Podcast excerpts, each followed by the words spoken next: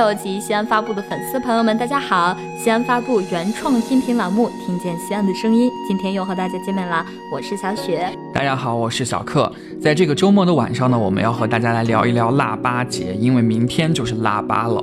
没错，年关已至，过了腊八就是年，年的氛围可以说是越来越浓厚了。那说起腊八，你会想到什么呢？腊八还有哪些传统民俗呢？我们今天就和大家集中聊一聊。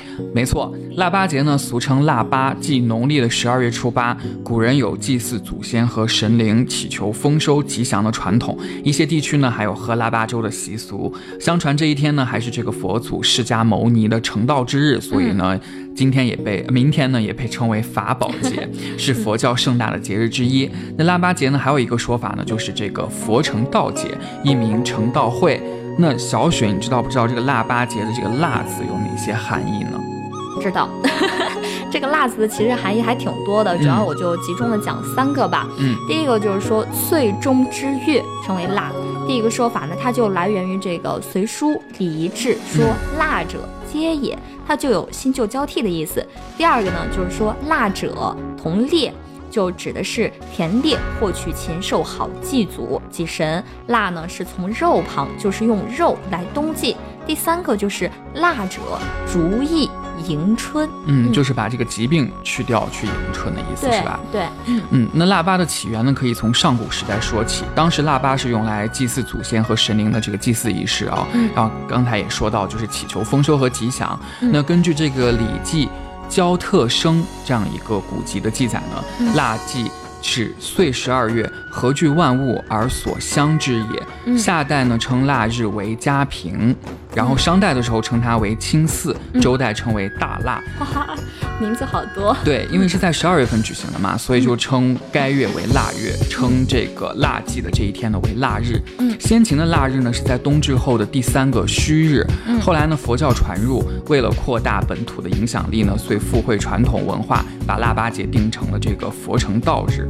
后来呢随着这个佛教的盛行呢，佛祖成道日与腊日融合，在佛教领域被称为法宝节。那从南北朝开始呢，才固定在腊月初八这一天了。嗯，之所以它今天是一个节日，其实还是经过了蛮多的这个历史的进程的，有很多文化融合在里面和演变。嗯，那了解完腊八的起源呢，我们再来了解一下西安人的腊八节吧。嗯，这一天啊，西安人家家户户一定是要吃腊八粥的。腊八粥可以吃咸的，也可以吃甜的，用粳米、豆子，豆子里头是芸豆最好，比较糯糯的嘛。嗯，然后大枣、长生果、莲子等合煮，煮的时间越长越稠越好，但火不能太大。腊八粥煮熟时再加入白糖，想吃咸味儿的呢，可以放一些肉丝、盐巴，煮成咸味儿的腊八粥。旧时呢称为肉糜。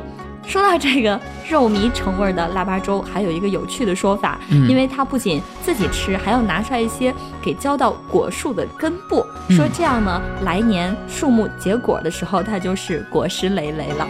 没错，那在我们西安长安区的这个咸宁县志当中就有这样的记载，说腊八日煮肉糜抛花木，嗯，俗谓。不歇枝，这实际上呢就是长安人的一个关于农业的小智慧啦，其实就是给果树上肥。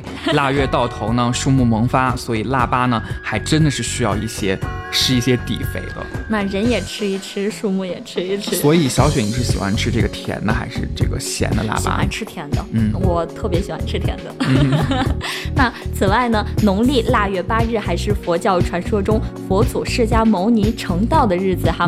这一天呢，长安城各大寺院里都会设坛讲经说法，然后煮腊八粥施给四方众人，意在让佛缘结天下之人。长安城寺院中的腊八粥呢，历史还比较久远，可以说是城内柏树林街的卧龙寺是最久远的。对对对，民国年间有一个杂志上有《新陕西月刊》，嗯，上面记载说，从腊月初一至初七，卧龙寺的僧尼居士就会排着队在柏树林、东厅门。东木头市街、三学街一带游行，参加游行的人呢，手托筛子、石钵，敲着木鱼、铜磬，口中还念着阿弥陀佛。嗯，那市民见了之后呢，都会争先恐后的施以黄米啊、白米，还有豆子之类的。老话呢，把它称作是化腊八米。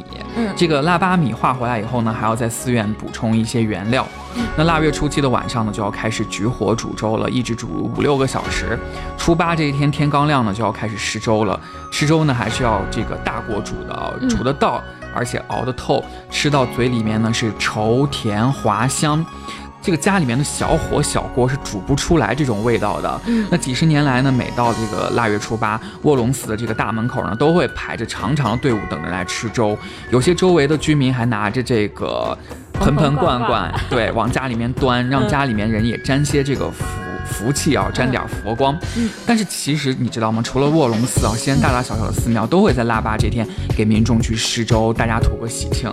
其实明天小布也会到广仁寺跟兴善寺去做直播，这个稍后再给大家详细做预告啊。啊，对，没错，还有一这个演变啊，就是不管说现在的卧龙寺也好，兴善寺也好，或者说是广仁寺也好，嗯腊八粥呢都不用僧尼去沿街化米了。一到腊月呢，它就会有一些居士民众把大米、芸豆、白糖等原料整袋儿的嗯往寺里头就去拿，嗯也算是为长安城的呃这个人民啊增加点儿这个节日的气氛，做点好事儿。嗯，呃，结个善缘。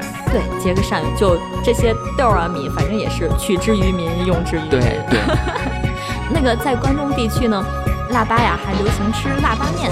这个，因为我们陕西人真的是太爱吃面了，尤其是在陕西省渭北一带的澄城地区，腊八节据说是一般不喝粥，嗯是每年的农历腊八腊月初八早上呢，家家户户要吃碗腊八面。呃，腊八面以面和各种豆类，也是以红豆为主的。呃，面要做成酒叶儿面嗯备用，然后红豆提前泡一碗，腊八这天用来熬汤。待水开时呢，转小火至红豆熟透，中火煮面，同时将熟油将葱花爆香。面煮好后，将葱花油泼入锅中。这个酒叶面、嗯旧叶面，嗯听起来是相当的美味啊，但是它其实还是离不开豆子啊，但是说实话，我不太清楚，那个腊八面它是甜口还是咸口的？应，该是咸的，咸的。是吧？，对。嗯。对，其实可以早上吃面，然后晚上吃腊八粥，嗯然后这样子就还不错吧。嗯，然后西安人呢，除了要这个吃这个腊八粥、腊八面之外呢，还要吃这个腊八菜，也就是这个配着腊八粥所吃的菜了。嗯一般呢多是这个小菜、咸菜之类的。嗯那有一些大户人家准备的这个腊八菜呢，就太多了啊，嗯可能会吃到正月底都吃不完。那说到这儿呢，其实还有一个怪事儿，平日里呢，为防止这个醋生白花。嗯这个变味儿呢，所以要在这个醋瓶里面呢放几头大蒜。嗯一年里任何时间给这个醋瓶里放蒜哦都没有异常的情况，嗯但是只有到腊八前后给这个醋瓶里面放个蒜，大蒜就会变成翠绿翠绿的。嗯，有人专门在这个时候呢就会泡些蒜来当菜吃嗯，并且把这种翠绿的泡蒜呢称之为腊八蒜嗯。现在呢，其实，在西安腊八这天，据我所知啊，泡腊八蒜的这个人家还是很多很多的。嗯，说实话，是因为我的这个生活经验比较少啊，我嗯还真没注意过这个腊八蒜只有这段时间泡是绿色的。嗯，所以它叫腊八蒜。嗯，就不太清楚。那腊八一过呢，年就来了。这时候，长安城里的人们就会陆陆续续的给家里买年货，也开始给大人小孩准备过年穿的新衣服。过去人们经济紧张呀，但不论大人小孩，每人至少都有新衣服穿。嗯，大人舍不得花钱，但也要买一顶新帽子、一双新鞋，这样才有过年的气息。虽然说现在生活好了，改革开放嗯。也四十年了，嗯。我们的衣服是一年四季都在买，但过了腊八备年货这个传统，可是依旧在新时代传承着。对。那今天说了这么多，我看了一下时间，好像都要超了。